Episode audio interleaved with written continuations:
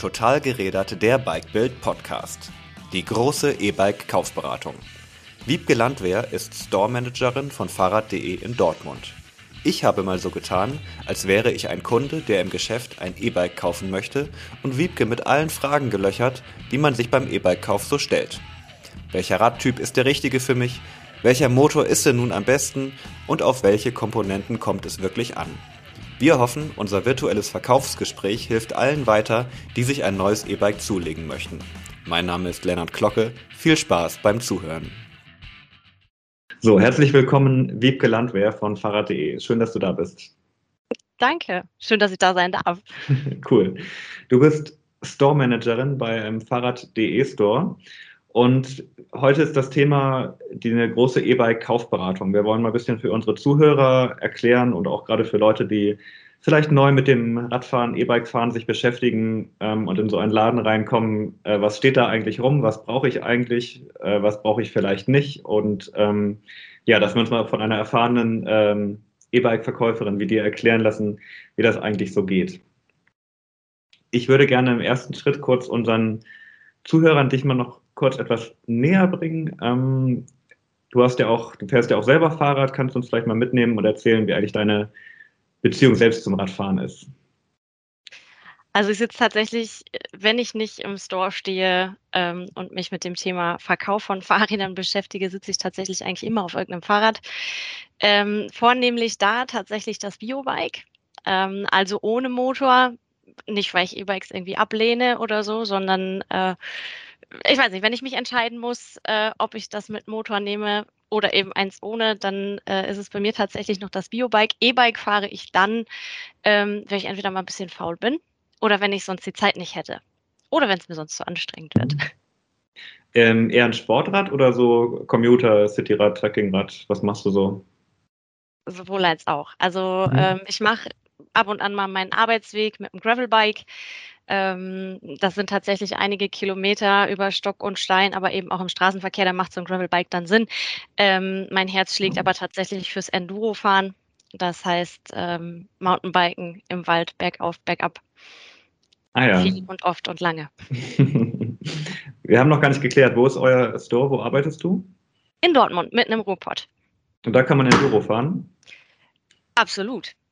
Ja. Also, ob man das so darf, weiß ich nicht. Also weiß ich schon, aber solange man das irgendwie mit Sinn und Verstand macht, ist es in Ordnung. Es gibt natürlich ähm, hier und da auch äh, Strecken, wo es absolut äh, erlaubt ist. Und äh, ansonsten, die Leute, die aus der Gegend kennen, äh, kommen, werden es kennen, dass man im Ruhrgebiet absolut Fahrradfahrtaugliche Strecken hat. Sehr schön. Ich habe ein paar kurze Entweder-Oder-Fragen für dich. Ähm, die kannst du kurz und knackig beantworten, du darfst aber auch gerne abschweifen dabei. Besonders interessieren würde mich mal, da du selber in einem Fahrradladen arbeitest, ähm, im Falle von Wartung und Reparatur selber machen oder in die Werkstatt geben? Jetzt muss ich diplomatisch antworten. Ähm, ich mache es tatsächlich selber. Ähm, Warum diplomatisch? Sollst du deine Mechaniker nicht vergraulen? Oder?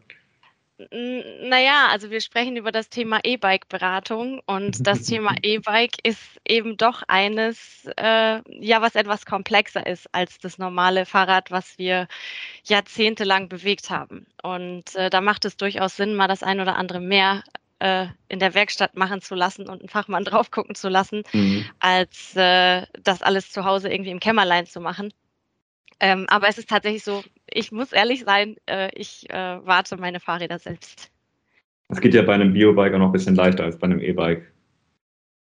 Ja.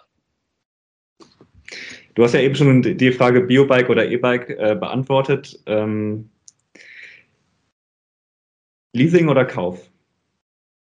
Interessante Frage, weil natürlich wahnsinnig viele Leute zum E-Biken, zum Fahrradfahren gekommen sind durch das Angebot ihres Arbeitgebers, ein Fahrrad auch leasen zu können.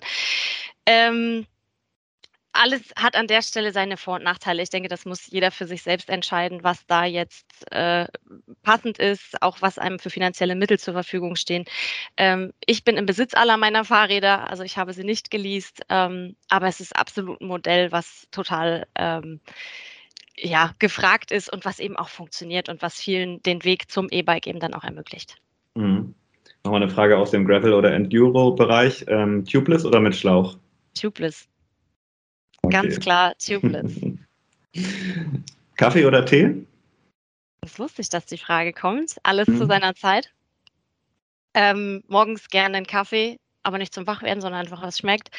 Ähm, ansonsten, ja, durchaus auch Tee. Aber schlechten Kaffee lasse ich auch gerne stehen. Hm. Kette oder Riemenantrieb?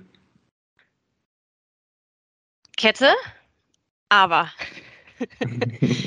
ähm, ein Riemenantrieb hat absolut auch Vorteile. Wir haben jetzt gerade mal wieder einen Schwung äh, Räder in den Store bekommen, wo auch ein Riemen drauf ist. Ähm, es ist einfach ein völlig anderes Fahrgefühl. Also es ist total leise, es ist sauber. Ähm, ist für viele Leute ähm, auf den ersten Blick erstmal cool, ähm, auf den zweiten Blick dann nicht mehr so, aber ähm, hat durchaus beides seine Daseinsberechtigung.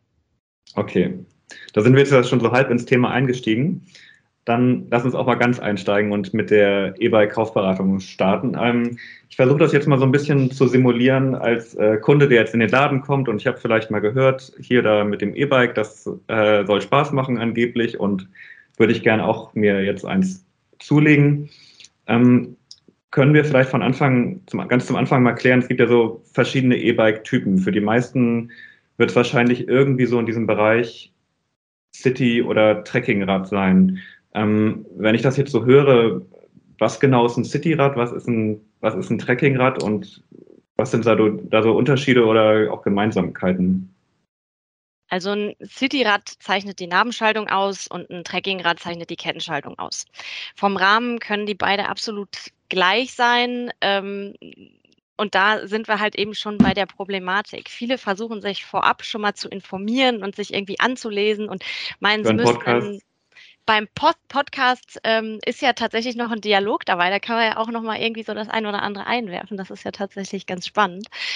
Ähm, aber ich sag mal so, es wird immer nach Superlativen gesucht. Also ähm, es wird immer geguckt, was, was ist der größte Motor, was ist der größte Akku. Ähm, ja, die Frage Riemen oder Kette. Oh, Riemen ist super sauber und wartungsfrei. Hm, stimmt bedingt. Ähm, es gibt tatsächlich zwei Typen E-Bike-Käufer. Der eine kommt rein und äh, sagt, hier, das und das Fahrrad, ähm, die und die Größe brauche ich, äh, gib mal her.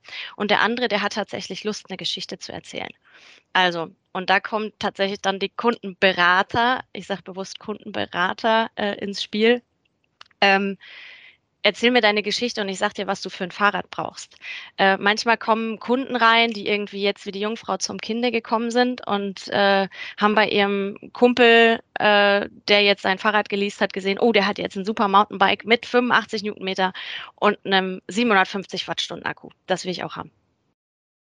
Möglicherweise. Da kommt dann also auf die Zahlen an.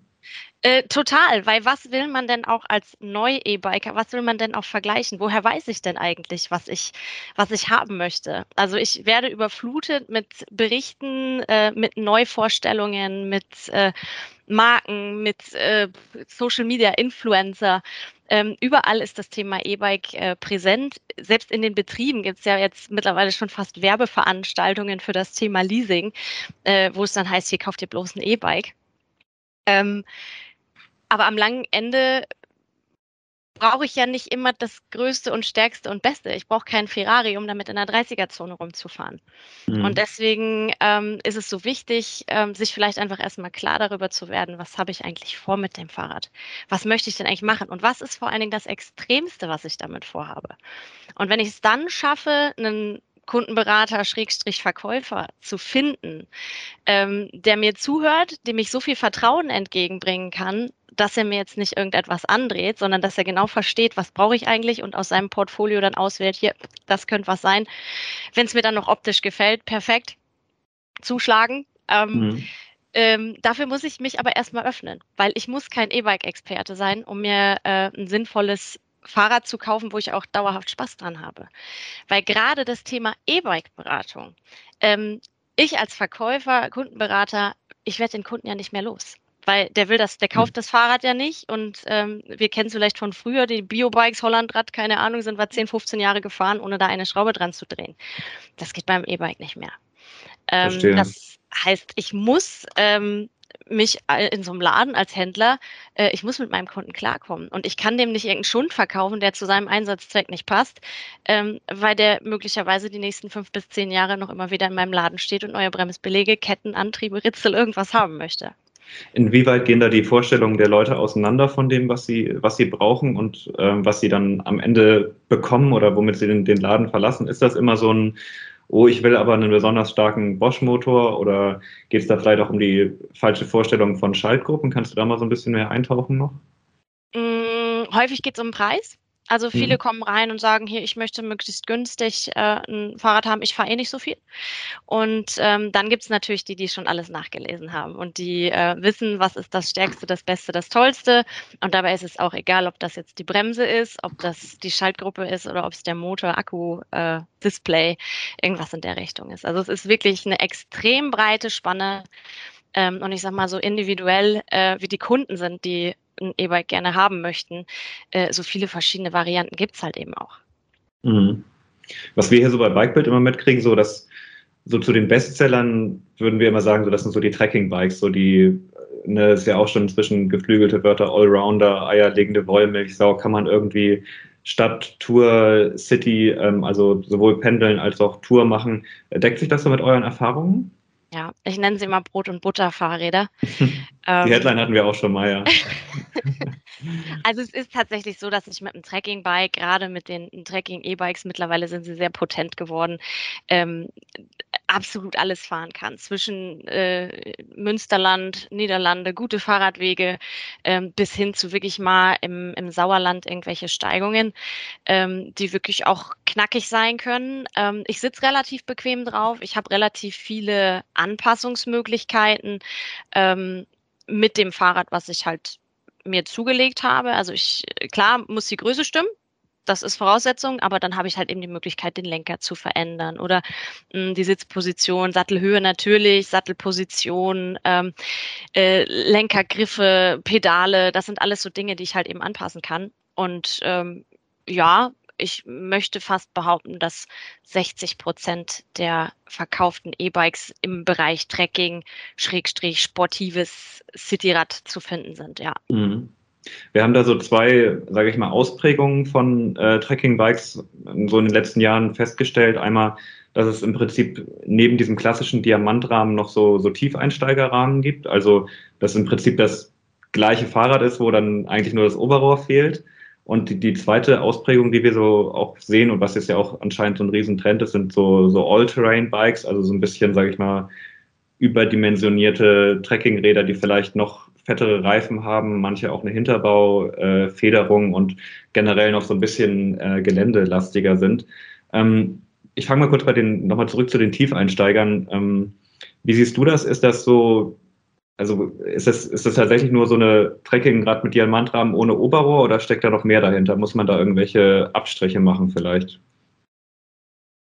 Hm, du meinst jetzt in Richtung Stabilität oder Sicherheit oder? Ja, genau. Mm, nein, also grundsätzlich muss man halt erstmal sagen, dass nicht einfach nur das Oberrohr rausgesägt wurde, sondern da sitzen hochbezahlte Ingenieure, egal ob das jetzt irgendeine Eigenmarke ähm, ist oder ob das halt wirklich Markenräder sind, ähm, die sich Gedanken dazu machen, wie ein Rahmen stabil mit guten Fahreigenschaften, ähm, möglichst dann doch noch in einem annehmbaren Gewichtsrahmen, äh, ähm, wie, wie so ein Rahmen halt aussehen kann. Und ähm, das bedeutet, wenn ich jetzt ein Modell nehme, ähm, bei uns wäre es jetzt zum Beispiel das mit Ortler Bozen. Ortler ist eine unserer Eigenmarken. Ortler Bozen Performance ist ein super häufig verkauftes Rad. Gibt es mit Diamantrahmen, mit Trapezrahmen, also diesem halbhohen äh, Einstieg und dem Tiefeinstieg. Ähm, grundsätzlich ist, das, ist es das gleiche Fahrrad, aber natürlich sitze ich auf jedem Rahmen irgendwie ein bisschen unterschiedlich. Ähm, am langen Ende ist es Geschmackssache. Es ist auch schon lange nicht mehr das Thema Herrenrad, Damenrad. Äh, viele Herren sagen, nö, ich habe gar keine Lust, mein Bein da hinten rüber zu schmeißen, sondern ich möchte bequem aufsteigen. Ähm, an Stabilität, Fahreigenschaften würde ich mir, wenn es das gleiche Modell ist, überhaupt keine Gedanken machen, dass das irgendwie einen Unterschied machen könnte. Wenn es natürlich in ein anderes Modell geht, klar, dann ähm, ist das wie Apple mit Birnen vergleichen. Mhm. Aber grundsätzlich ähm, sind die Dinger ja alle zugelassen und dürften auch gar nicht auf die Straße, wenn da jetzt irgendwie an Stabilität, Sicherheit, Fahreigenschaften irgendwelche Abstriche gemacht werden müssten, nur weil der Rahmen anders aussieht. Hm, verstehe. Ähm, zu, dem, zu den zweiten äh, Ausprägung von Trekkingbikes, die ich eben genannt hatte, genannt hatte die SUVs, äh, SUV-Räder sagt man ja manchmal, Allroad-Bikes. Also ich, ich mir, mir, rutscht dieses Wort SUVs manchmal auch aus dem Mund, obwohl ich das eigentlich gar nicht so sehr annehmen möchte für diese Gattung, weil es ja doch Fahrräder sind und keine Autos. Ähm, wie sind da also eure Beobachtungen? Also hat das, hat das seine Berechtigung, noch mehr Geländegängigkeit in diesen Trekking-Allround-Bereich zu bringen? Oder sind das oft auch mal so oder bisweilen auch so übermotorisierte ja, wie es ja eigentlich bei SUVs dann auch wieder ist, dass es eigentlich übermotorisierte Autos sind, die, mit denen man die Kinder zur Schule bringt in, einem, in, einem, in einer Stadt. Also ähm, wie seht ihr das? Warum sagst du das so kritisch? ähm, also von der Sache her, ähm, es geht ja darum, äh, also wir reden ja jetzt nicht davon, dass wir mit irgendwelchen übermotorisierten äh, Autos in der Stadt rumfahren und da irgendwie Emissionen erzeugen, die jenseits von Gut und Böse sind, ähm, sondern es geht ja darum, gerade beim Thema E-Bike, Fahrrad, ähm, dass die Leute Spaß am Fahrradfahren haben. Und wenn da halt eben jemand ähm, am Wald wohnt oder regelmäßig da lang fährt und hat halt einen super wurzeligen Weg, der hat natürlich zwei Möglichkeiten. Entweder kauft er sich ein Fahrrad mit Fahrwerk la SUV oder er baut sich halt Dinge wie eine gefederte Sattelstütze ein, um seinen Fahrkomfort zu haben. Ähm, ich würde das gar nicht ähm, so kritisch betrachten, das Thema. Ähm, am langen Ende geht es ja darum, für jeden, jeden, jeden Kunden, jedes Individuum äh, das passende Fahrrad zu finden und äh, dafür zu sorgen, dass die Spaß auf dem Fahrrad haben und eben langfristig Spaß auf dem Fahrrad haben. Und wenn das für den einen dann eben äh, das Fahrwerk ist, was dafür sorgt, dass auch noch das Hinterrad gefedert ist, ähm, dann, dann ist das eben so. Man muss halt eben dafür sorgen, äh, dass jetzt nicht derjenige, der es überhaupt nicht braucht, 1000 Euro mehr für so ein Fahrrad ausgibt, äh, nur damit da hinten eine Federung dran ist, weil irgendwer gesagt hat, das ist gut. Mhm. Verstehe. Ähm, du hast ganz am Anfang schon mal gesagt, äh, dass äh, beim Unterschied zwischen Trekking und Cityrädern, dass du da die, die Nabenschaltung so als wesentliches Merkmal sehen würdest, wenn ich jetzt so als Kunde reinkomme und sage, hier, hm, irgendwie so Citybike ist irgendwie, da finde ich mich wieder, aber kann ich denn mit meinem Citybike auch Fahrradtouren machen und äh, ja, kann ich, wahrscheinlich kann ich das machen und aber wie weit, inwieweit äh, funktioniert das und geht das? ich sag mal so, so weit wie dein Akku Kapazität hat, ähm, bis du einen Platten hast, ähm, so steil wie der Berg ist und das, was eben der Untergrund zulässt. Ähm, die Citybikes stehen häufig den Trekkingrädern in nichts nach. Also vielleicht ist da der Federweg der Federgabel mal ein bisschen weniger.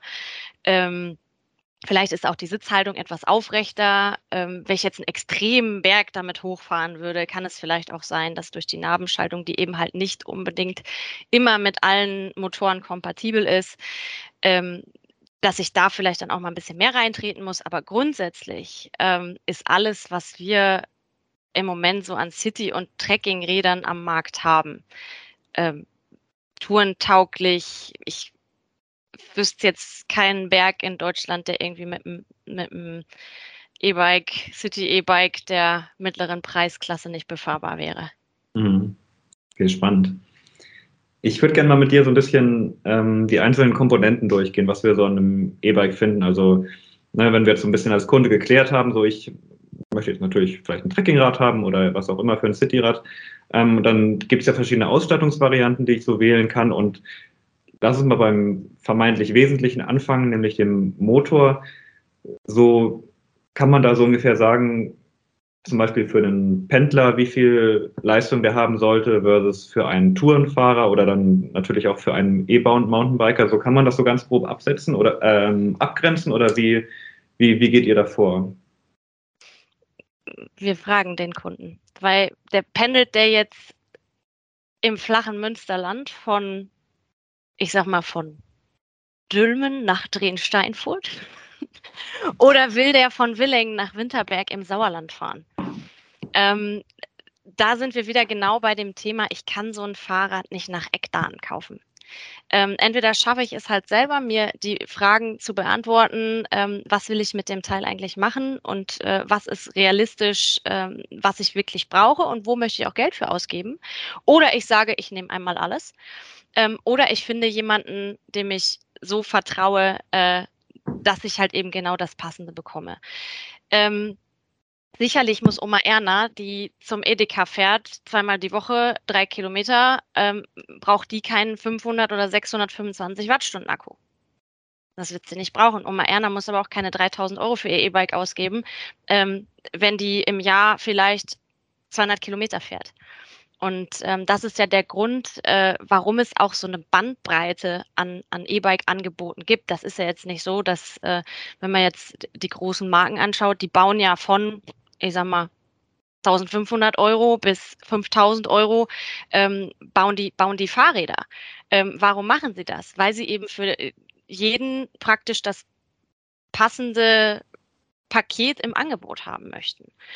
Und ähm, wenn ich jetzt hingehe und sage, ja, ich nehme jetzt den, den großen Motor und ich nehme jetzt den großen Akku, ähm, dann bin ich auf jeden Fall auf der sicheren Seite, dann ist das gut. Aber dann habe ich möglicherweise auch einfach ein paar Euros in den Sand gesetzt, was nicht mhm. schlimm ist.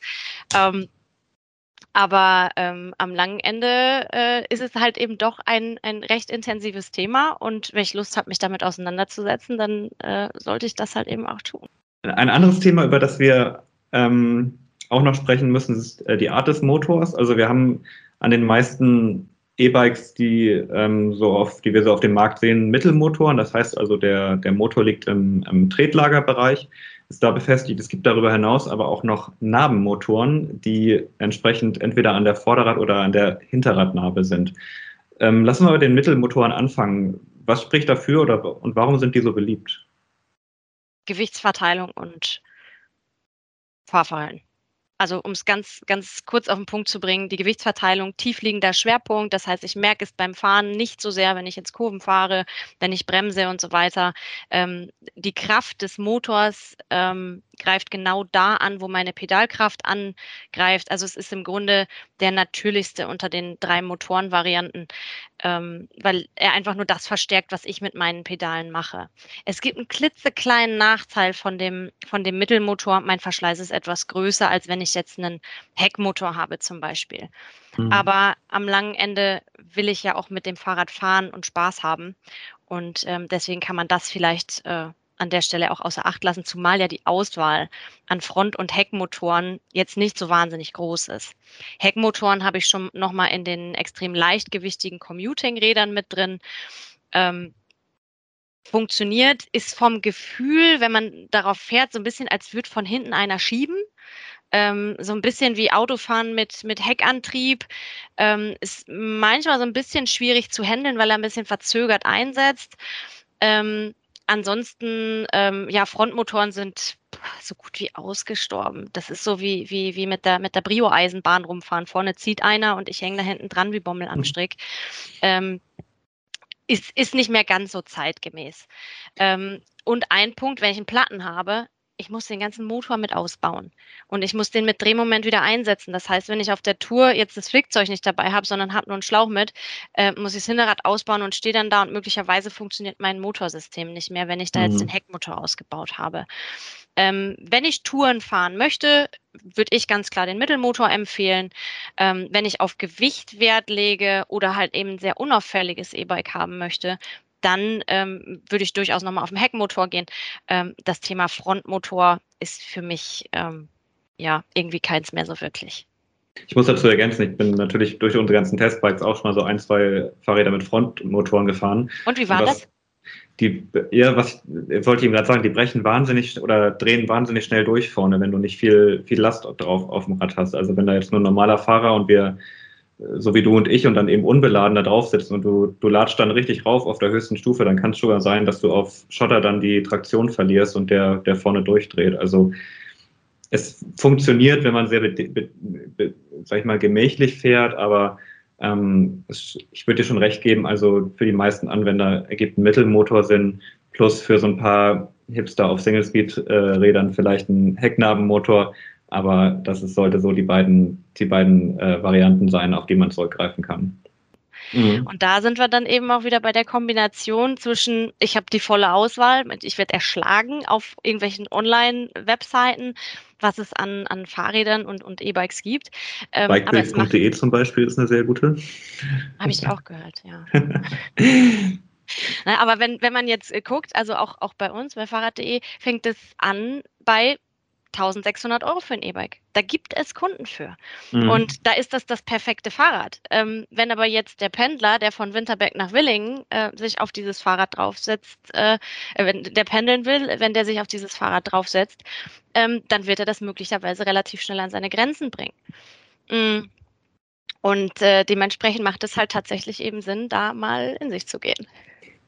Der zweite große Punkt, der glaube ich auch in so Verkaufsgesprächen oft angesprochen wird, ist äh, die Reichweite beziehungsweise die Akkukapazität. Also was, was wir so bei uns mitbekommen als Rückfrage, Rückmeldung auf unsere Testberichte, ist immer, wie, wie lange fährt das Fahrrad, wie viel Reichweite habe ich, wie viele Kilometer. Also wirklich so ganz plakativ wollen die Leute das wissen. Und ähm, das kann ich aus von meinen Erfahrungen mit den ganzen Tests ja auch sagen, dass es natürlich keine einfache Frage, die so zu beantworten gilt. Also wir haben da einen halbwegs genauen Test, den wir mit DEKRA machen, ähm, wo die Reichweite ermittelt wird über so eine simulierte Strecke, aber es kommt natürlich auch an auf das Terrain, auf dem man fährt, also wie viele Höhenmeter oder welchen Untergrund man hat und ganz, ähm, ganz, ganz viele verschiedene Faktoren, die man eben nicht pauschal beantworten kann.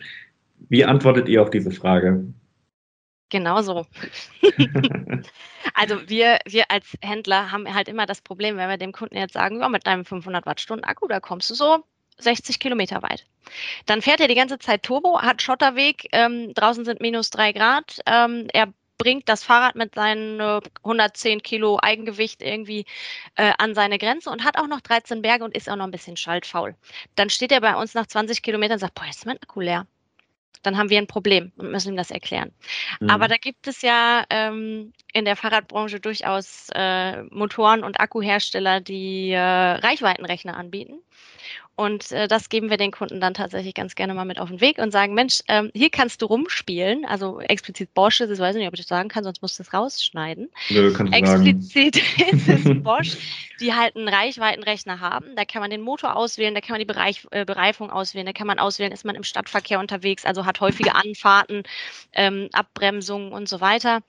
Ähm, und da wird man eben feststellen, wie weit die Spanne ähm, bei diesen Akkus auseinandergeht und eben auch in der Kombination mit dem entsprechenden Motor auseinandergeht.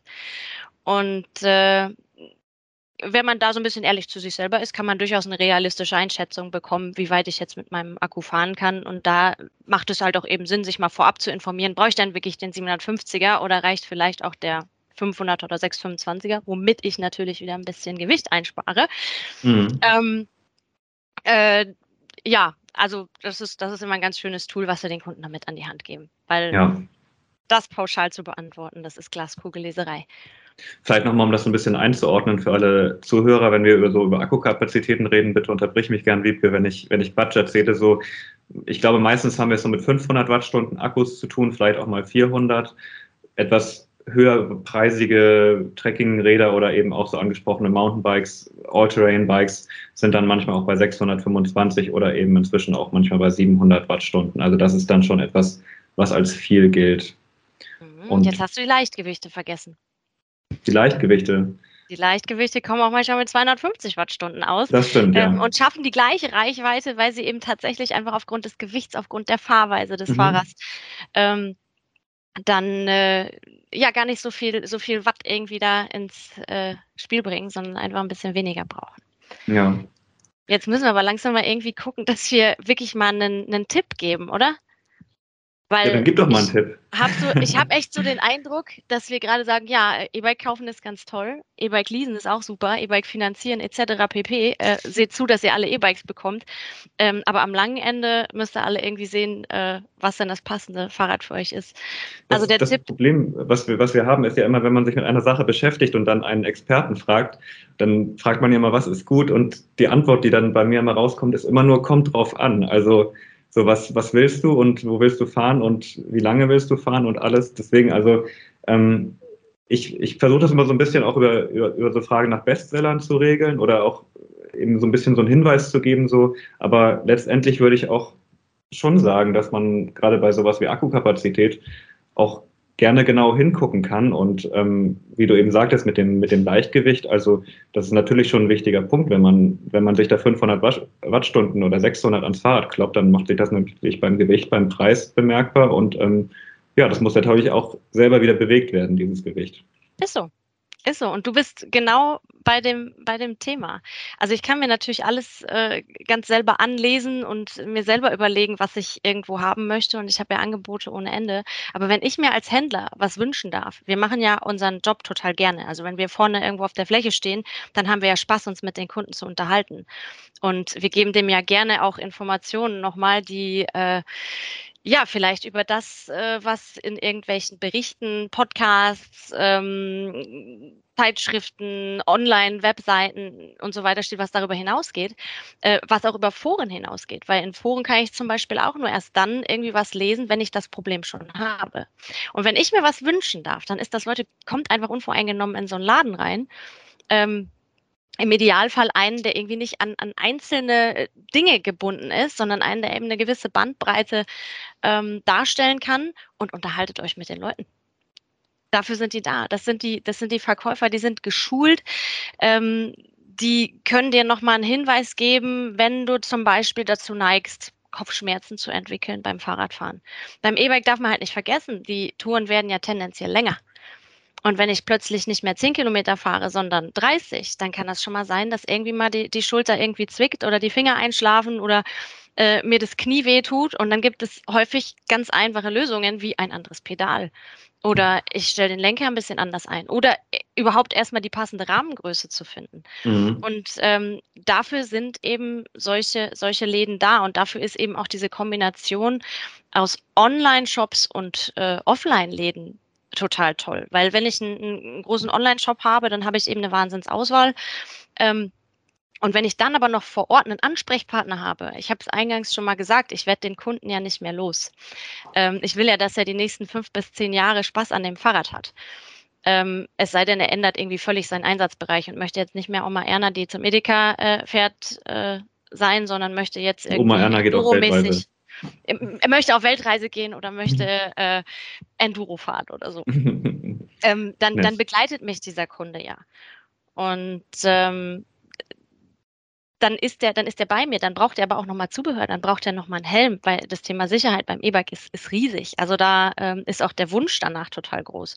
Ähm, es wäre total schön, wenn die Kunden, die sich für ein E-Bike interessieren, sich einfach einen Partner suchen, mit dem sie gut klarkommen. Es spricht auch überhaupt nichts dagegen, wenn man in so einen Laden reingeht und sagt, boah, die Leute da, die finde ich total doof.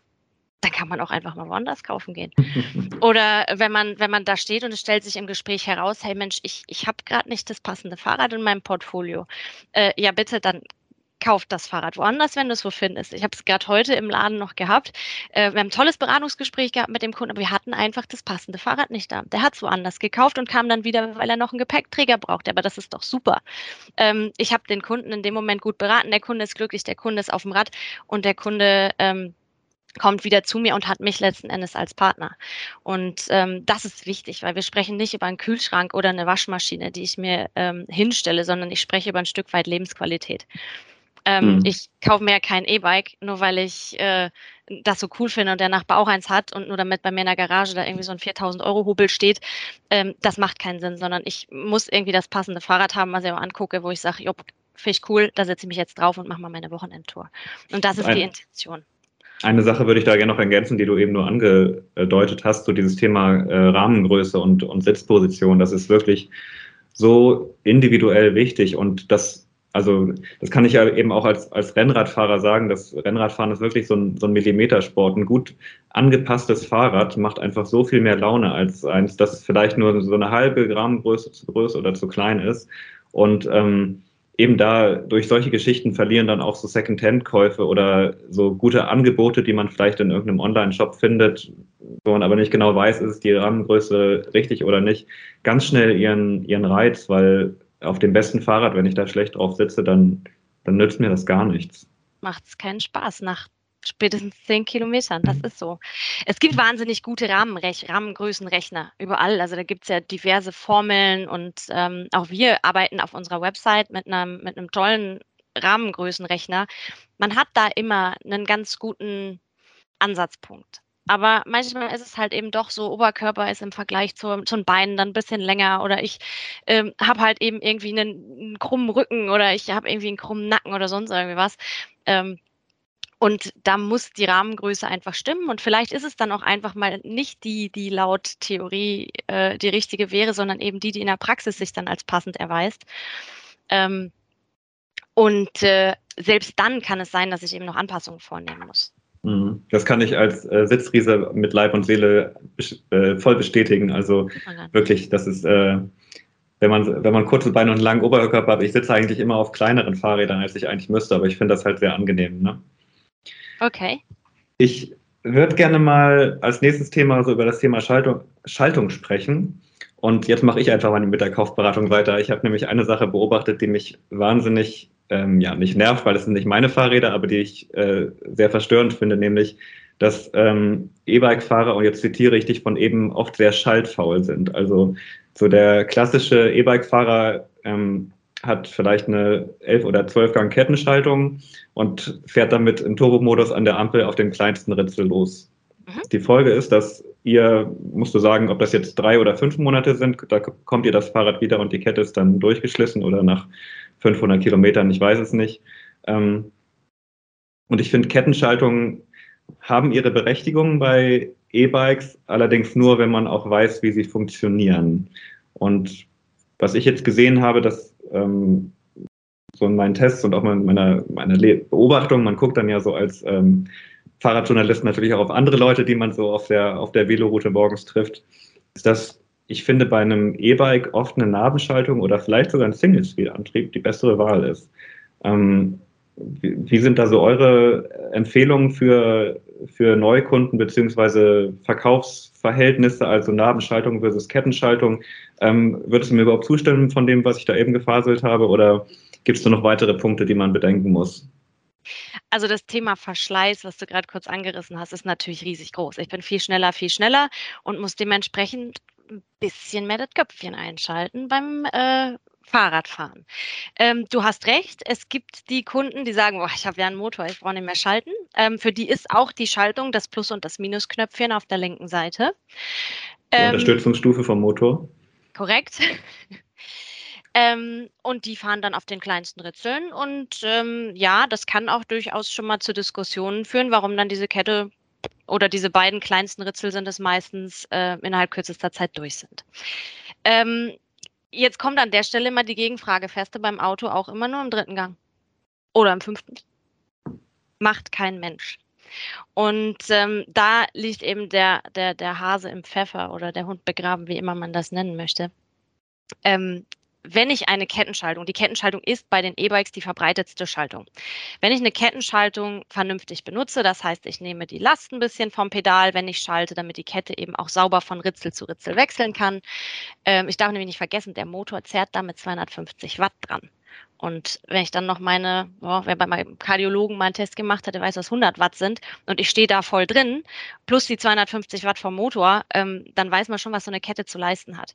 Das heißt, ich muss also aufpassen beim Schalten tatsächlich, ich muss also ein bisschen vorsichtig machen und ich muss tatsächlich auch schalten. Dann ist die Kettenschaltung eine wahnsinnig gute Variante, weil dann verteilt sich eben diese Power, die ich gerade beschrieben habe, auf 9, 10, 11, 12 Ritzel. Ähm, Kette muss ich natürlich pflegen fällt mir die Kette mal runter, kann ich sie halt eben ganz einfach wieder drauf machen. Das geht bei der Nabenschaltung möglicherweise nicht. Bei der Nabenschaltung habe ich ähm, ein Ritzel, wo ich halt die Kette drauflaufen habe. Die Kette ist entsprechend ein bisschen stabiler, aber ich oder habe den irgendwie Riemen. was. Oder den Riemen, genau. Ähm, aber ich habe eben irgendwie was zwischen fünf und, naja, im Extremfall elf Gängen. Also regulär sind es halt eben maximal mal acht. Ähm, funktioniert auch, ist aber von der Abstufung her nicht mehr ganz so, ganz so sportiv, also ist nicht ganz so fein und die Bandbreite ist auch nicht die gleiche. Also der, der leichteste leichte Gang ist äh, nicht so leicht wie bei der Kettenschaltung und der schwerste schnelle Gang ist halt nicht so äh, schwer wie bei der, bei der Kettenschaltung halt wiederum auch. Ähm, viele denken, dass Nabenschaltungen wartungsfrei sind, sind sie nicht. Also jede Narbenschaltung muss auch einmal jährlich irgendwie angeguckt und aufgemacht werden, gewartet werden, geserviced werden. Ähm, man merkt das ganz lange nicht, wenn man das nicht macht. Aber wenn so eine Narbenschaltung mal im Eimer ist, dann ist sie halt eben auch im Eimer. Hinzu kommt, dass ganz viele Narben ähm, mit den drehmomentstarken Motoren nicht klarkommen. Also in in dem Preissegment bis 3000 Euro. Ähm, da sprechen wir meistens über Motoren, die bei 50 Newtonmeter dann den Deckel drauf machten. Vereinzelt ähm, sind es 65. Aber wenn ich eben nach diesen Superlativen strebe und habe eben gelesen, dass es auch Motoren mit 85 Newtonmeter gibt, ähm, dann werde ich da ähm, entweder extrem tief in die Tasche greifen müssen um dann ähm, ja so Sachen wie wie wie Roloff oder oder Enviolo äh, aus dem Hut zu zaubern. Ähm, oder ich muss mich halt eben von diesem Wunsch nach diesem, diesem extrem starken Motor verabschieden. Und äh, klar, das andere ist das Thema Wartung. Die Feldwald- und Wiesenwerkstatt, die kann, hat immer eine Kette da, aber hat sie auch einen Riemen da? Ähm, da kann man mal eben eine, Kassette oder einen Zahnkranz äh, tauschen. Äh, Thema Ersatzteilverfügbarkeit. Ähm, aber haben die, haben die die Ersatzteile für die, für die Narbe da, für genau meine Narbe? Ähm, Wenn es mir die Narbe zerrissen hat, weil ich eben viel zu viel Power immer drauf gegeben habe oder eben auch genau das gemacht habe, was ich mit der Ketten, was du mit der Kettenschaltung gerade beschrieben hast, immer im schweren Gang unterwegs, weil geht ja so schön einfach, ähm, dann reißt es mir so eine Narbe auch schon mal auseinander. Und dann habe ich halt eben richtig großen Schaden. Deswegen muss ich da an der Stelle auch wieder gucken, was habe ich damit vor und bin ich nicht vielleicht bereit, auch ein bisschen das E-Bike fahren zu lernen. Auch ein großes Thema. ADFC zum Beispiel ist äh, jemand, der auch E-Bike oder Pedelec äh, äh, anbietet. Auch das ist ein Thema, wo man mal drüber nachdenken sollte, wenn man möglichst lange von seinem E-Bike was haben möchte. Ja, ähm, also, halten immer so fest für, für Einsteiger, entweder E-Bike fahren lernen oder auf ein möglichst verschleißarmes System mit einem etwas weniger kraftvollen Motor setzen. Und wenn der dann den Berg vor der Tür hat, der 15% Steigung hat und der Motor schafft das nicht? Muss er kräftiger treten. Ach so.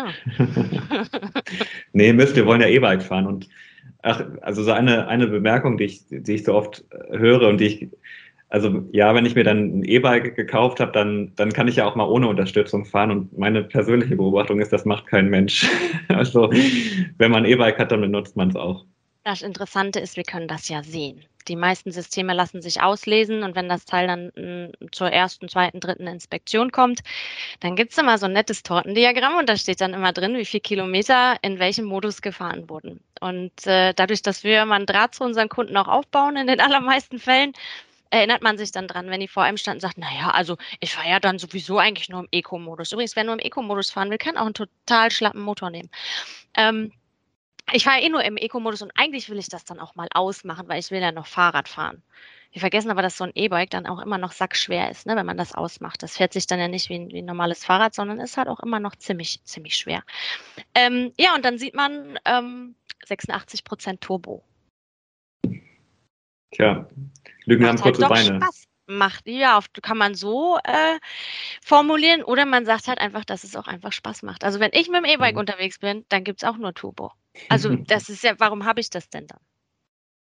Wenn ich Sport machen will, mache ich einen Motor, nämlich ein Fahrrad ohne Motor. Schön, dass du so, schön, dass du so ehrlich bist. ich finde, man kann auch ehrlich sein beim E-Bike fahren. Das ist ja schon so ein bisschen, ähm, ja, es, es, ist ein Stück weit Lebensgefühl. Und wenn ich 20 Jahre kein Fahrrad gefahren bin, weil das halt eben anstrengend ist und ich habe plötzlich ein E-Bike und habe da plötzlich Spaß dran und mache plötzlich am Wochenende meine 50 Kilometer Touren, dann ist das doch schön. Und wenn ich das im Turbo-Modus machen möchte, dann, dann mache ich das doch.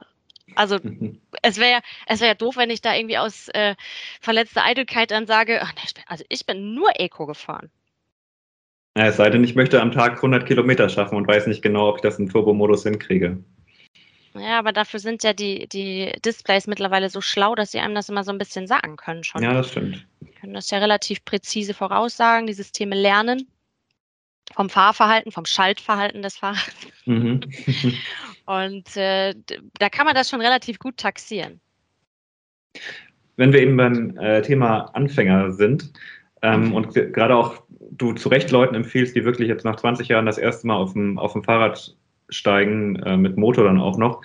Ähm, so ein wichtiger Punkt beim Fahrtraining ist auch das Bremsen. Und da haben wir ja auch mit ganz verschiedenen Systemen zu tun. Also ich greife jetzt mal einen Moment äh, Stückchen vorweg. Es gibt natürlich so die klassische Felgenbremse, die äh, man von herkömmlichen Fahrrädern kennt, also die entweder über einen Baudenzug oder bei manchen Systemen auch über eine Hydraulik äh, betätigt werden. Und dann gibt es aber heute, was man bei eigentlich allen Sportfahrrädern inzwischen sieht und auch bei den meisten E-Bikes, würde ich mal sagen, Scheibenbremsen mit Hydrauliksystem. Ähm, und es ist ja nun so, dass eine, wenn man früher, wenn man so vom alten Hollandrad kommt, wenn man dann mal an einer Hydraulikbremse zieht, die vielleicht vorne am Vorderrad eine 200 Millimeter Bremsscheibe hat, das haut dann schon ganz schön rein und ist auch von der Leistung nicht vergleichbar. Jetzt mal wieder zurück zu unserer Kaufberatung. Hm, was, was für ein Bremssystem brauche ich? Was ist, ist gibt es da so vielleicht auch überdimensionierte Sachen oder reicht vielleicht auch eine gute hydraulische Felgenbremse? Wo setzt, wo, wo würdest du da ansetzen? Hm, lass uns gleich bitte unbedingt noch über das Thema Rücktrittbremse sprechen, weil das ist auch ein riesen, riesen Thema. Da habe ich ähm, aber nur Schlechtes zu sagen. du hast nur Schlechtes dazu zu sagen. Ja, Gut, aber dann, dann bleib, lass uns komm. gleich dabei treffen. Okay. ähm, also grundsätzlich darf ich nicht vergessen, dass ich mit dem E-Bike natürlich wahnsinnig schnell, wahnsinnig schnell bin. Ich bin noch nie vorher so schnell, so schnell gewesen ähm, wie mit einem Fahrrad mit Motor. Und das äh, muss eben auch Oma Erna verstehen, die plötzlich wieder mit 20 km/h unterwegs ist statt mit 15 km/h. Und ähm, wenn ich da dann, ich sage mal in Anführungsstrichen, nur eine mechanische Felgenbremse habe, dann muss ich da schon ordentlich reinlangen. Ähm, man unterschätzt die Geschwindigkeit einfach so ein bisschen. Und ich muss sagen, eine gewisse Bremskraftverstärkung durch ein hydraulisches System ist wirklich gut. Ähm, an der Stelle sind natürlich die ähm, Scheibenbremsen die leistungsstärkeren, ähm, die eben auch sehr konstant ihre Bremsleistung entwickeln, egal ob es nass ist, ob es trocken ist, ob es warm ist, ob es kalt ist. Ähm, aber gut dosierbar und eben auch leistungsstark genug im City-Tracking-Bereich wäre eine hydraulische Felgenbremse. Jetzt ist das an der Stelle, ähm, gibt es wiederum andere Faktoren, die ich eben dann wieder nicht im Forum nachlesen kann oder in irgendwelchen Artikeln lese, die für oder gegen das ein oder andere System sprechen. Wenn ich jetzt ähm, das Fahrrad ab und an mal ins Auto laden muss, muss ich mir gut überlegen, ob ich eine hydraulische Felgenbremse mach, äh, benutzen möchte, weil möglicherweise baue ich Rad aus und ähm, ja, muss es wieder einsetzen, muss eine Bremsbacke abnehmen, muss sie wieder draufsetzen, kriege ich das gerade hin, sitzt es gerade drin, sitzt schräg drin. Ähm, ja, ist eventuell etwas suboptimal. Ähm, die Scheibenbremse, sagst du selber, ist wahnsinnig leistungsstark. Ähm, wenn ich da vielleicht ein bisschen ambitioniert unterwegs bin oder habe vielleicht schon mal einen Körper irgendwie über den Lenker gemacht, bin ich da möglicherweise ein bisschen vorsichtig. Ähm, ist aber grundsätzlich das in meinen Augen am besten dosierbare, langlebigste System, was es für ein E-Bike gibt. Ähm, nicht umsonst sind auf den hochwertigen Fahrrädern, egal ob es jetzt der City-Bereich ist oder ob es das Thema Mountainbike sind, es sind Scheibenbremsen drauf. Fertig, Punkt aus. Ähm, einfach auch, weil das Thema Verschleiß ein riesig großes ist und ähm, ob ich da mit Gummi oder mit, mit äh, ja, organisch äh, Kunststoff Sinter belegen bremse, ähm, Sinter im Sinne von Metall, ähm, ist eben doch ein Unterschied. Also wenn ich nicht ständig irgendwie was wechseln möchte, glaube ich, ist die Scheibenbremse da tatsächlich schon ganz angebracht. Es ist natürlich auch eine Preisfrage. Wenn ich jetzt sage, hey, ich möchte irgendwie Budget sparen und ich fahre nur im City-Bereich, warum dann nicht die hydraulische Felgenbremse? Die mechanische Felgenbremse sehe ich wahrhaftig sehr, sehr kritisch beim E-Bike. Mhm. Das wird man aber auch nur noch bei sehr billigen Bikes finden, oder? So eine mechanische ich überlege gerade wahrhaftig, ob wir überhaupt eins mit einer mechanischen Felgenbremse im Sortiment haben haben wir nicht. Und da stehen mhm. 120.000 Fahrräder. Also da ist nicht ein E-Bike mit einer mechanischen Felgenbremse dabei. Gut. Ja, das ist ja auch vielleicht nochmal so ein, so ein Punkt, was man Leuten mitgeben kann, dass man, also ein billiges E-Bike erkennt ihr auf jeden Fall daran, wenn da eine mechanische Felgenbremse dran ist. Das ist auch kein gutes Zeichen, wenn das, wenn die so ausge, ausgestattet ist. Und ich würde auch, glaube ich, nochmal so deutlich sagen, dass man an diesem Punkt, der auch wirklich die Sicherheit direkt betrifft, vielleicht nicht sparen sollte. Richtig. Zumal das wahrscheinlich nicht der einzige Punkt ist, der für die Budgetfreundlichkeit dieses Fahrrades dann sorgt in dem Fall. Genau. Wir müssen noch einmal, wir müssen noch einmal über die Rücktrittbremse sprechen, denn da hatte ich, ich hatte versprochen, dass ich keine guten Worte für die Rücktrittbremse finde und du darfst mir gleich arg widersprechen. Aber ich finde, die Rücktrittbremse ist absolut nicht zeitgemäß und darüber hinaus ziemlich unsicher, weil ich ja nur eine Pedalposition habe, wo ich wo ich Bremsleistung bringen kann. Also ich muss entweder meinen rechten oder meinen linken Fuß auf einem auf einem waagrechten Pedal haben, dass ich dann nach hinten drücken kann. Und bis ich da bin, das kann eventuell nochmal eine halbe bis eine ganze Sekunde dauern, die ich dann an Bremsweg verliere oder zusätzlich dazu bekomme. Hervorragend. Also besser hätte ich es nicht sagen können. Also wir Schön. haben viele Kunden, die kommen mit dem Wunsch nach einer Rücktrittbremse in den Laden und ähm, denen müssen wir dann erklären, dass die Rücktrittbremse beim E-Bike eigentlich keine Daseinsberechtigung mehr hat. Ähm, wir machen alles mit unseren Händen warum sollen wir dann nicht mit unseren Händen bremsen? Wir können es viel besser dosieren und die Rücktrittbremse in einer Schrecksituation, ich latsch einfach nur rein, das Hinterrad blockiert, ich rutsch weiter und habe keinerlei Bremswirkung. Ähm, und ich kann an der Ampel mir nicht die Pedale so hinstellen, wie ich wirklich schön losfahren kann. Also das Thema mhm. Rücktrittbremse, wenn ich irgendwie die Chance sehe, mich umzugewöhnen, wenn ich jetzt von mhm. so einem Rücktrittsbremsen-Fahrrad komme, sollte ich das tun. Kann so man das? Kann, bitte? Kann man das leicht abmontieren, so eine Rücktrittbremse? Gar nicht. Ich brauche nicht. eine andere Narbe. Oh, das ist traurig, ja. Mhm. Also ich Dann, kann die nicht einfach außer Betrieb nehmen, sondern entweder ist sie da oder sie ist nicht da. Es gibt kaum noch Hersteller, die tatsächlich E-Bikes mit Rücktrittbremse bauen. Ähm, wenn, dann sind es eher so die mainstreamigen Marken, ähm, weil sie halt sagen, die Nachfrage ist da, also wollen wir das bedienen was ja auch legitim mhm. ist. Ähm, gerade wenn, wenn im Thema äh, ohne, ohne große Beratung gekauft wird, dann ist halt die Rücktrittbremse manchmal Kriterium. Ähm, wenn wir beim Bremsen und beim, bei der Sicherheit sind, sind wir auch gleich ganz nah dran bei den Reifen. Da gibt es ja auch, ähm, ich sag mal so den klassischen City- und Tourenreifen, also so Marathonreifen mit, mit Pannenschutz. Aber was man eben auch gerade bei den etwas potenteren äh, Tracking-Bikes jetzt sieht, ist so, so Noppenreifen, vielleicht ein bisschen breiter ausgeführte Gravel-Reifen. Eine so, ich sag mal, ein, eine Sache, ein Vorurteil, das ich so ein bisschen über unkenntliche Fahrradkäufer habe, ist, dass breite Reifen und mehr Noppen immer gleich besser sind. Und ich glaube inzwischen, dass es, dass es nicht, es ist nicht so, dass man auch mit schmalen Reifen sehr gut fahren kann, beziehungsweise mit Stickreifen. Aber ähm, jetzt wieder die Frage an dich. Mach mal so ein bisschen Kaufberatung, wenn jemand sagt, so was, was, was für ein Reifen ist gut, ähm, worauf kommt es da an? Also grundsätzlich spricht nichts dagegen, auch bei einem Tourenrad, was ich, ich nehme das jetzt einfach raus, weil das ist so das, das meistverkaufte ähm, E-Bike äh, am, am, Markt, ähm, spricht nichts dagegen, bei einem Tourenrad auch einen etwas voluminöseren Reifen zu fahren. Ähm, wir haben ein bisschen mehr Fahrkomfort, wir haben natürlich ein bisschen mehr Auflagefläche. Und ähm, ja, damit wird die ganze Geschichte so ein bisschen, bisschen rutschfester. Warum haben wir früher bei den, bei den normalen Biobikes äh, besonders schmale Reifen draufgepackt? Weil wir wenig Rollwiderstand hatten. Ähm, das ist aber beim E-Bike halt gerade egal. Also da habe ich einen Motor und der unterstützt mich entsprechend. Ähm, da spricht also tatsächlich nichts gegen den etwas breiteren Reifen zu fahren. Fange ich jetzt an, ähm, einen riesen dicken Schlappen da drauf zu ziehen, der womöglich auch noch äh, Wahnsinnsprofil drauf hat, ähm, und fahre damit nur Straße. Dann habe ich die Noppen sofort runtergeschrubbelt ähm, und ich erinnere mich an Kunden, die dann kommen und sagen, meine Bremsscheiben klingeln. Ja, warum klingeln die Bremsscheiben? Weil die Noppen natürlich jedes Mal einen Impuls geben, wenn sie auf der Straße abrollen.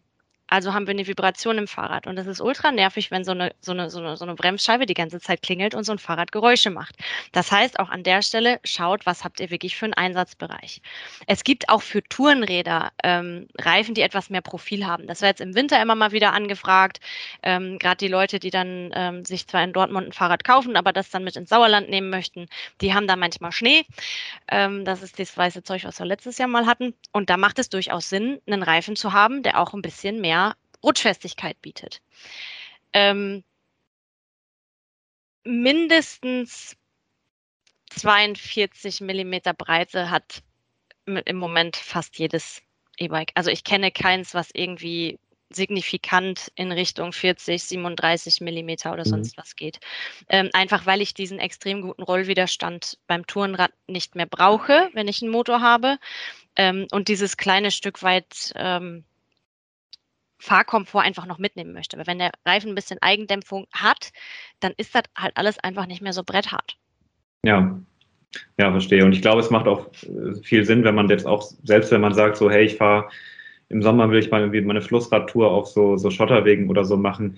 Selbst das würde ich mal sagen, mit einem 50 Millimeter irgendwie so ein, so ein Slickreifen oder so ein, so ein Tourenreifen, das geht auch. Also man braucht nicht, man braucht nicht unbedingt immer überall Noppen und braucht dann Angst haben, dass man damit gleich den, den Grip in der Kurve verliert oder, oder wegrutscht. Absolut. Also selbst wenn die Straßen nass sind, ähm, die Reifenhersteller haben ja auch Ingenieure da sitzen, die sich um Gummimischungen und Profilformen äh, Gedanken machen. Das funktioniert schon. Und ich darf halt nicht vergessen, wenn ich mit so einem Mountainbike-Reifen auf der Straße unterwegs bin, dann ist gerade der der rutschigere, weil er natürlich durch diese Noppen in den Zwischenräumen wieder weniger Auflagefläche hat. Absolut. Letzter Punkt beim Thema Komponenten, über den ich mit dir noch mal gern sprechen wollte, ist einmal so diese Aus Alltagsausstattung, also einmal so Sicherheitsausstattung, was auch dann das Licht, die Lichtanlage betrifft. Hinzu kommen ja meistens noch so Sachen wie Schutzbleche, Gepäckträger, äh, Ständer wollen und haben wahrscheinlich auch viele, viele Fahrräder. Hm, ich glaube, dass wo man so schon deutliche Qualitätsunterschiede feststellen könnte, wäre die Lichtanlage.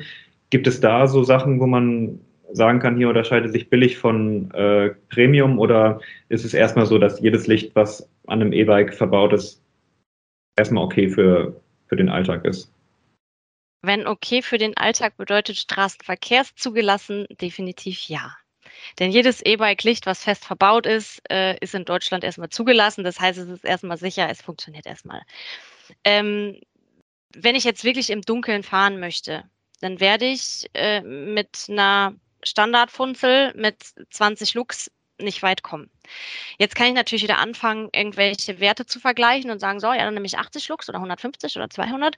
Ähm, oder ich gucke mir halt wirklich die, die Streuung von verschiedenen Lichtanlagen an, weil die Linsen, die davor sitzen, äh, haben auch einen wahnsinnig großen Einfluss darauf, wie viel ich denn jetzt tatsächlich sehe. Weil es nützt mir nichts, wenn ich einen ganz hellen Punkt habe, der so in 15 Meter Entfernung von meinem Fahrrad liegt und ich sehe rechts und links nicht, wenn mir plötzlich äh, im Dunkeln der Drehfrostfahrrad springt.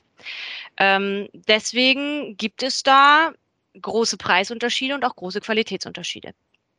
Ähm, wenn ich regelmäßig im Dunkeln fahre, spricht nichts dagegen, äh, auch mal ein paar hundert Euro für eine anständige Lampe auszugeben. Wenn ich das eigentlich nur mal so zwischendurch und nebenbei nutzen will, dann ist es mein eigenes Sicherheitsempfinden, wie viel brauche ich wirklich, um gesehen zu werden. Ähm, da spielen dann natürlich auch Reflektoren und Bekleidung mit ähm, rein. Ähm, und wo sage ich halt so, nee, also das ist jetzt das Standardlicht, das passt schon und äh, das behalte ich jetzt einfach. Mhm.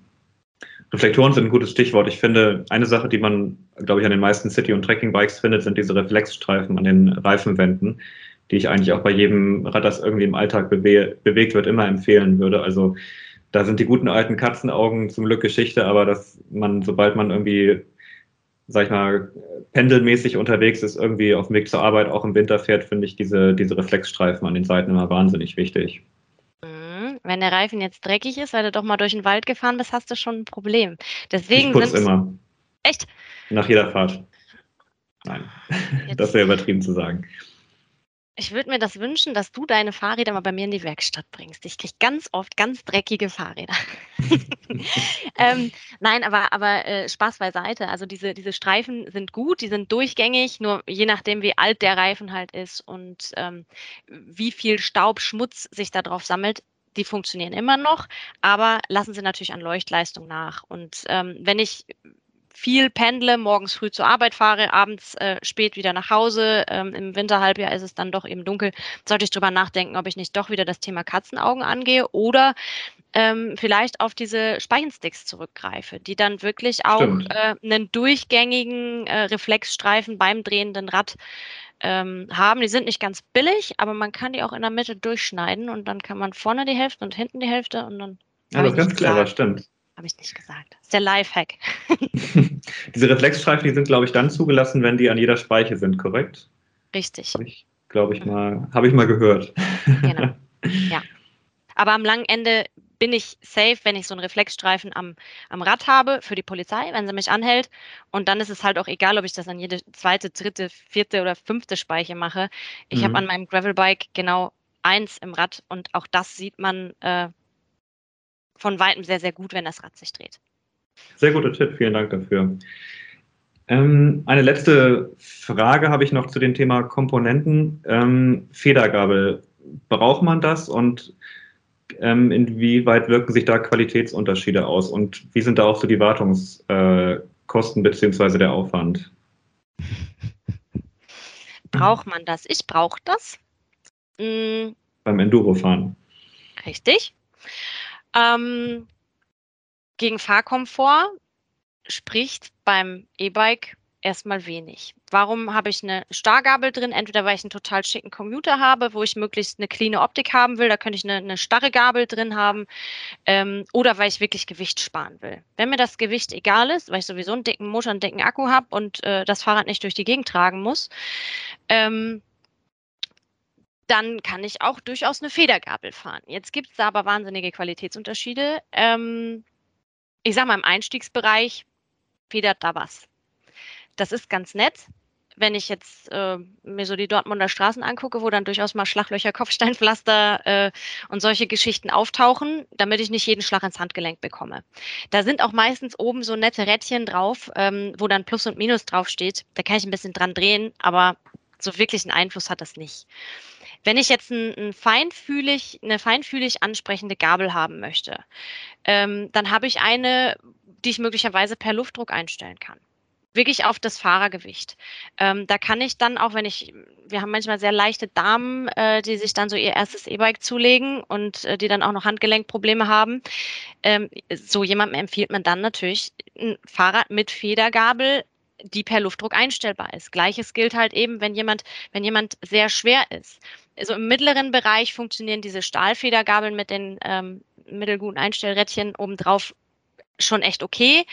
Ähm, aber wer wirklich lange Touren fahren möchte, da macht dann in meinen Augen eine äh, kleine Federgabel. Die muss nicht wahnsinnig viel Federweg haben. Ähm, aber eine kleine Federgabel, die feinfühlig einstellbar ist, macht da schon Sinn. Mhm. Ähm, Im sportiven Bereich, wenn ich jetzt Richtung EMTB denke, ähm, ja, Wartung, halbjährlich, jährlich, da geht es nach Betriebsstunden. Ähm, gibt es halt auch immer Herstellervorgaben. Sollte ich machen ich merke das nicht auf den Schlag, weil die hört nicht plötzlich auf äh, zu federn oder die, die wird nicht äh, plötzlich irgendwie komisch, sondern es ist ein schleichender Prozess. Aber wenn ich dann mal so einen Gabelservice habe machen lassen, dann merke ich schon, oh, da ist was passiert. Ähm, auch das wiederum ein Thema, was ich einfach in meine Überlegungen zum Thema E-Bike, E-Bike-Wartung, äh, Langlebigkeit von E-Bike mit einbeziehen sollte. Mhm. Nochmal kurz zur Einordnung. Also bei so City-Federgabeln reden wir, glaube ich, immer so über 30 bis 50 Millimeter Federweg. Wenn wir dann so bei den Mountainbikes wahrscheinlich eher so ab 100 für die für so Cross-Country-Einsatz und 150, 160, wenn es richtig steil den Berg runtergeht, korrekt? Mhm. Also auch die Trekkingräder gehen mittlerweile bis 120 Millimeter. Das finde ich halt immer ein bisschen spannend, weil ich mir denke, mit einem Gepäckträger und Tasche hinten dran da irgendwo so einen Berg runter zu rollen. Ähm, hm. Aber ja, es gibt durchaus auch äh, Downhill-taugliche E-Bikes. Äh, da geht es dann bis 200 Millimeter tatsächlich. Also mhm. wer, wer will, der kann auch äh, einmal volle Hütte bei so einem E-Mountainbike bekommen. Das äh, schließt sich nicht aus. Na klar. Ähm, beim Thema Komponenten habe ich mir überlegt, wenn ihr so ins Verkaufsgespräch geht, dann geht es natürlich erstmal um den Akku und den Motor und die Schaltung und so.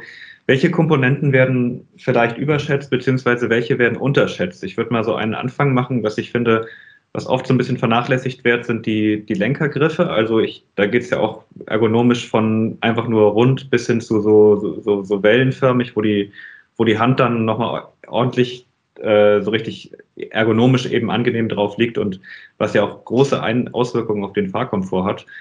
Mhm. Habt ihr dann noch so Sachen, wo die, die, die, ihr den Kunden lieber ans Herz legen würdet, anstatt immer nur über Akku und Schaltung nachzudenken? Oder was denkst du da? Lenkergriffe, Vorbaupedale, denke ich da. also klar, wenn wir das Fahrrad gefunden haben, was von den Eckdaten das kann, was der Kunde damit machen möchte, das extremste Abenteuer, was er sich vorstellen kann, ähm, dafür ist das Fahrrad ausgelegt, dann ähm, habe ich erstmal schon eine gute Basis. Ähm, wir haben vorhin schon mal erwähnt, dass mit dem E-Bike die Touren tendenziell länger werden. Das heißt, es können auch Probleme auftreten, die ich vorher auf dem Fahrrad nie hatte. Du sprichst das Thema Handgelenke, Griffe an. Ähm, ganz großes Thema auch das Thema Sattel. Sattel, Sattelfederung. Ähm, Pedale, stark unterschätztes Thema. Also häufig sind so von Werk aus so Kunststoffpedale dran gebaut an die Fahrräder, relativ klein von der Auftrittsfläche. Und wenn ich da jetzt mit meinem Samba-Latschen oder irgendeinem normalen Turnschuh ähm, eine 50 Kilometer äh, Tour mitmache, ähm, dann kann das schon mal sein, dass so ein Fuß irgendwie so ein bisschen so abkippt, weil er halt eben nicht vorne satt auf dem Pedal steht. Und das tut dann im Knie, in der Hüfte, möglicherweise schläft auch irgendwie was ein. Ähm, das tut dann weh. Ähm, jetzt ist immer die Frage, was habe ich gerade für einen Kunden vor mir? Habe ich den Kunden, der wie eingangs erwähnt sagt, hier, Superlative, ich nehme einmal alles, ich bin schon voll informiert, dieses Modell, diese Größe, diese Farbe, hier ist das Geld, gib mir das Fahrrad, ich gehe wieder. Oder habe ich den Kunden da, ähm, der sagt, ja Mensch, ist ja toll, dass ich einen Ansprechpartner habe, äh, lass uns mal gemeinsam das Abenteuer Fahrrad erleben. Ähm, dem sage ich immer, grundsätzlich hat jede Komponente, die an so einem Fahrrad verbaut ist, eine Chance verdient wenn ich ein neues Fahrrad habe, wird es so sein, dass der Sattel nicht so ist wie der von dem Fahrrad, den ich die, äh, den ich die letzten 20 Jahre gefahren bin. Ähm, das heißt, ich muss mich vielleicht mal die ersten zwei, drei Touren daran gewöhnen. Bringt das keine Abhilfe, gibt es diverse Möglichkeiten von Sattelbreitenvermessung über äh, Gelüberzüge bis hin zu ähm, ja, dem, dem, dem guten alten Ledersattel, ähm, um solchen Dingen dann Abhilfe zu schaffen. Gleiches gilt für das Thema Schultern, Ellbogen, Arme, Finger ähm, wo man dann einfach im Fachhandel auch kleine Umbauten vornehmen kann. Die müssen gar nicht viel Geld kosten. Ähm, manchmal sind es auch wirklich nur Einstellungssachen. Aber absolut großes Thema, Thema Ergonomie beim Thema E-Bike, weil einfach längere Strecken, äh, weil man einfach länger im Sattel verbringt, ähm, sollte man durchaus auch nicht außer Acht lassen. Mhm. Bietet ihr sowas dann auch gleich an, dass ihr sagt im Laden so hier könnt ihr noch andere Lenkergriffe machen, wir machen wieder ran und einen neuen Sattel und alles oder Pedale? Na klar. Also das Thema Pedale geht tatsächlich meistens direkt beim, mit dem Kauf einher. Ähm, aber wie gesagt, Lenker, Griffe, Sattel hat auch erstmal eine Chance verdient, wenn es jetzt nicht völlig verboten ist. Ne? Also wenn, wenn vor mir jemand steht, der einen wahnsinnsbreiten Sitzknochenabstand hat, gut, ähm, und von vornherein klar ist, das kann nicht passen, dann wäre ich doof, wenn ich sage, naja, fahren wir erstmal 150 Kilometer und dann sprechen wir uns wieder. Das wäre fies. Ja, verstehe. Du, ich würde gern äh, zum Abschluss unseres Gesprächs nochmal so ein bisschen über Geld sprechen. Ähm, kannst du ungefähr sagen, was so, so mal als Einstieg, was so vielleicht das durchschnittliche E-Bike bei euch kostet oder so der, so die Bestseller? So, was sind so, was, was nehmt ihr dafür so? Geld nehmen wir dafür. Du möchtest nicht ähm, genau je nach, je, Ja, du, ich kann dir schon ein paar Eckdaten nennen. Also ähm, wir fangen halt, wie gesagt, an bei 1500 Euro. Ähm, das Fahrrad kann für den richtigen Kunden genau das Perfekte sein. Ähm, wir können auch äh, E-Bikes, die jenseits der 10.000 Euro ähm, zu finden sind. Das ist überhaupt gar kein Problem. Ähm, wenn du jetzt so den Max Mustermann mal aufzeichnen möchtest, äh, durchschnittliche äh, Fahrleistung im Jahr 1500 bis 2500 Kilometer, äh, bisschen gemischtes Gelände, ähm, jetzt nicht wahnsinnig technisch äh, interessiert, ähm, muss auch nicht immer das Tollste vom Tollen sein. Ähm, ist aber durchaus markenaffin, äh, dann sprechen wir irgendwie so im Mittel über einen Preis zwischen zweieinhalb und ja, dreieinhalbtausend Euro. Also da kriegt man wirklich schon ein anständiges, langlebiges Fahrrad, ähm, E-Bike, ähm, mit mhm. einem vernünftigen System, wo ich auch wirklich lange Spaß dran haben kann. Ja. Was wir, was wir so ein bisschen beobachtet haben, ist, dass sich einerseits die, die Kosten von Fahrrädern in den letzten Jahren schon äh, hochentwickelt haben, natürlich auch so ein bisschen wegen dieser ganzen Zulieferer und ähm, Versorgungskrise, aber auch einfach generell, glaube ich, weil Fahrräder hochwertiger und äh, werden hoch, Fahrräder hochwertiger und teurer. Ähm, könnt ihr das so bestätigen, beziehungsweise was ja auch damit reinspielt, ist, dass eben dieses ganze Thema Jobradleasing und so viel, viel größer wird und dadurch natürlich auch die Hemmschwelle sinkt, dreieinhalb, vier, 5.000 Euro für ein E-Bike auszugeben. Ja, also hättest du mir vor zehn Jahren gesagt, dass es Fahrräder jenseits der 1000 Euro gibt, da hätte ich dir auch einen Vogel gezeigt. Ähm, klar, das Thema Leasing spielt da wahnsinnig viel mit rein. Leute, die sonst keine 1000 Euro für ein Fahrrad ausgegeben hätten, stehen plötzlich vor einem und sagen, hm, einmal alles bitte. Dreieinhalb, kein Problem, hast auch was für vier. Ähm, das ist schon so. Ansonsten ist es auch kein Geheimnis, dass die Hersteller ihre Fahrradpreise angezogen haben. Das hängt zum einen mit der Verfügbarkeit zusammen, ähm, zum anderen mit der gestiegenen Nachfrage. Ähm, der gesamte Fahrradmarkt hat sich in den letzten zwei Jahren ja schon dahingehend entwickelt, dass einfach wahnsinnig viele Leute mehr aufs Rad gestiegen sind. Und äh, wenn man das bedienen will, dann muss man eben auch gucken, wo kriegt man das alles her. Und äh, ja, alles ist ein bisschen teurer geworden, Warum also nicht auch die Fahrräder? Das ist jetzt nicht so, dass sich damit die, die Händler die Taschen voll machen. Es werden auch wieder andere Zeiten kommen. Ähm, sondern es ist halt an der Stelle einfach ähm, auch der, der Liefersituation geschuldet, dass da die Preise halt einfach einen Tag nach oben gegangen sind. Mhm. Was man ja immer noch damit mit reinrechnen muss, so ein bisschen halb in den Kaufpreis, dass man es einerseits natürlich anschafft, egal ob Kauf oder Leasing, aber das zweite sind natürlich auch die Wartungskosten. Wenn wir mal bei deinem Max Mustermann von eben bleiben, was muss der so pro Jahr oder pro Halbjahr mit, mit Wartungskosten rechnen? Was, was kommt da so zusammen?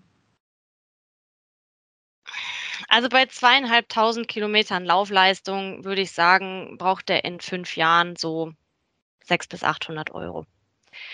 Ähm, fünf Jahre habe ich jetzt deswegen mal hochgeschmissen, weil das ähm, so der, der Zeitrahmen ist, wo der ein oder andere dann sagt, ach Mensch, jetzt hat mich die Technik so ein bisschen überholt, jetzt hätte ich dann doch mal irgendwie Lust auf was anderes oder es hat sich die äh, Interessenslage geändert. Also ich möchte dann jetzt nicht mehr nur bis zum Bäcker fahren, sondern ich will dann ähm, doch mal das, die Alpenüberquerung machen oder so. Ähm, einen ganz guten Anhaltspunkt bieten da tatsächlich die Leasinggesellschaften. In unserem Fall ist es halt eben der Bike Leasing Service Jobrad oder mein Dienstrad oder unser eigenes Leasingprodukt. Ähm, da gibt es ja diese Verschleißabdeckungen äh, mit. Und da sind es dann eben in diesen drei Jahren irgendwie was zwischen drei und 600 Euro, ähm, die damit abgedeckt sind. Und damit kommt man schon ganz gut hin. Mhm, verstehe. Ich würde ganz zum Abschluss... Ich schalte nicht. Wie bitte? Sei denn, ich schalte nicht, wie du es vorhin ja, dann, beschrieben hast. Dann nicht schalten wird, wird teuer. Nicht schalten wird teuer, das ist so. Ich würde gerne zum Abschluss nochmal von äh, dir wissen, wenn du so in die Neuheiten äh, guckst, was ihr jetzt auch äh, so für das aktuelle Modell ja im, im Store habt, was ihr jetzt so reinbekommt. Was sind so E-Bike-Trends des Jahres? Was gibt es so für Neuheiten? Worauf lohnt es sich vielleicht auch noch zu warten? Was, was kommt so die nächsten Monate? Und ähm, ja, genau, wo, wo, wo geht so die Reise hin? Also immer breite Reifen, mehr Federung, größere Motoren, Akkus. Was, was erwartet uns da so? Technisch oder optisch? Beides. Fang mal technisch also, an. Technisch. Also ähm, ja, da haben sich ähm, zwei Richtungen aufgetan. Zum einen ähm, äh, höher, weiter, schneller. Äh, schneller nicht, weil bei 25 km/h muss er abschalten. Ähm, das sind halt eben die, die, die altbekannten Bosch-Systeme, die ja mittlerweile dann mit 750 ähm, Wattstunden daherkommen. Das smarte System steuerbar per, ähm, per App, äh, individualisierbar. Ähm, auch die anderen Hersteller sind auf den Zug mit aufgesprungen, äh, immer größere Akkus, äh, kräftigere Motoren zu bauen, äh, modular aufgebaut. Ähm, das ist die eine Richtung. Die andere Richtung geht in ähm, die Richtung der etwas leichteren Fahrräder. Und da sind wir dann wieder bei dem Punkt, ähm, kann der Kunde sich davon verabschieden, diese kleine Reserve aufzugeben? Also wie groß ist die Angst davor, aufgrund mangelnder Akkukapazität irgendwo zu stehen und selber nach Hause strampeln zu müssen? Weil der Akku ist nun mal das schwerste Bauteil an so einem ähm, E-Bike. Und ähm, wir haben aber festgestellt, dass gerade im Mountainbike-Segment, wenn ich doch auch viel und gerne bergunter fahre und nur für berghoch halt das kleine bisschen Unterstützung haben will, dass da so ein leichtes Fahrrad schon echt gut ist. Und ähm, in der Richtung gibt es mehrere Hersteller, die jetzt eben gesagt haben, okay, wir wollen Fahrräder, die deutlich unter den 20 Kilo liegen. Ähm, normales Standard-E-Bike liegt immer um die, um die 25 Kilo, 26 Kilo, jetzt mit den großen Systemen eher noch etwas mehr. Ähm, also die deutlich äh, unter 20 Kilo liegen. Ähm, das ist eben die andere Trendrichtung, dass man sagt, okay, was brauche ich wirklich? Man besinnt sich auf ähm, das Minimalistische, auch im Commuting-Bereich ist es angekommen. Äh, Thema Rekuperation, da haben wir mit unserem Fixie Backspin so ein Teil, was eigentlich von Zahlen her überhaupt nicht konkurrenzfähig ist. Da mhm. haben wir irgendwie einen 200 Wattstunden Akku drin, aber wir haben einen Kunden, der ist mit einer Akkuladung 750 Kilometer gefahren. Warum? Hm. Weil der immer jenseits der 25 km/h fährt und nur berghoch die Unterstützung braucht. Oh, mit dem Rekuperationsmotor wahnsinnig tolles System. Also da ist wieder ähm, ganz viel im Argen und da gibt es ganz viele Möglichkeiten, ähm, wo es dann technisch halt eben auch hingeht. Hm. Und optisch? Es gibt wieder mehr Farbe. Das finde ich sehr schön. Also vor, vor zwei, drei Jahren war alles sehr, sehr schwarz. Und äh, ja, mittlerweile ist der Wunsch nach etwas mehr Individualisierung da. Wir sehen häufig auch Kunden, die dann doch nochmal zum Werbetechniker gehen und sich hier und da die Prilblume draufpappen. Ähm, aber auch die, die Fahrräder an sich werden jetzt halt eben wieder, wieder etwas ähm, bunter. Dann das Thema Intube-Akku, also ähm, die aufgesetzten Rahmenakkus werden immer weniger. Das hat weniger einen, aufgrund der Fahreigenschaften, dass es irgendwie komisch fährt oder so, ähm, als vielmehr, ähm, dass es halt einfach sauber verstaut ist, ich den Akku nicht verschmutzt habe und ich trotz allem immer noch die Möglichkeit habe, den Akku relativ zügig rauszunehmen, wenn ich ihn dann eben extern laden möchte oder das Fahrrad auf dem Auto transportieren will. Mhm. Verstehe. Gut, äh, Wiebe, wir sind langsam am Ende unserer Redezeit angekommen, beziehungsweise haben die auch schon seit einer halben Stunde gesprengt, glaube ich. Entschuldigung. Also, alles gut, es hat mir wahnsinnig viel Spaß gemacht. Das war ein sehr gutes Gespräch und ich hoffe, dass da unsere Zuhörer auch ein bisschen ähm, was draus mitnehmen können. Das hoffe ich auch. Ich wollte dich eine Sache zum Ende fragen, wenn ich dich gerade hier habe. Wollen wir vielleicht beim nächsten Mal über Zubehör für E-Bikes sprechen? Ja, Kannst du auch wir? was zu sagen?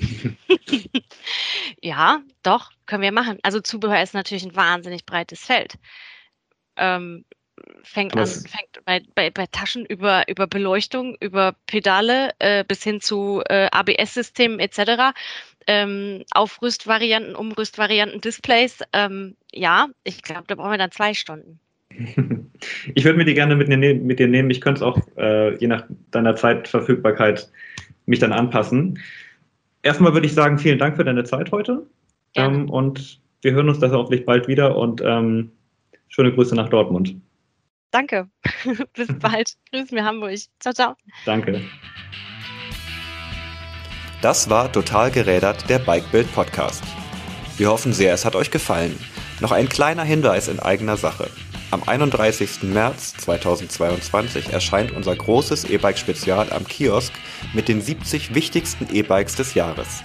Die perfekte Ergänzung, wenn euch diese Folge auf dem Weg zum Traum E-Bike weitergebracht hat. Die Bike-Bild gibt es alle zwei Monate neu am Kiosk. Unseren Podcast könnt ihr bei Spotify oder iTunes abonnieren, folgt uns auch gerne bei Facebook und Instagram. Bis zum nächsten Mal.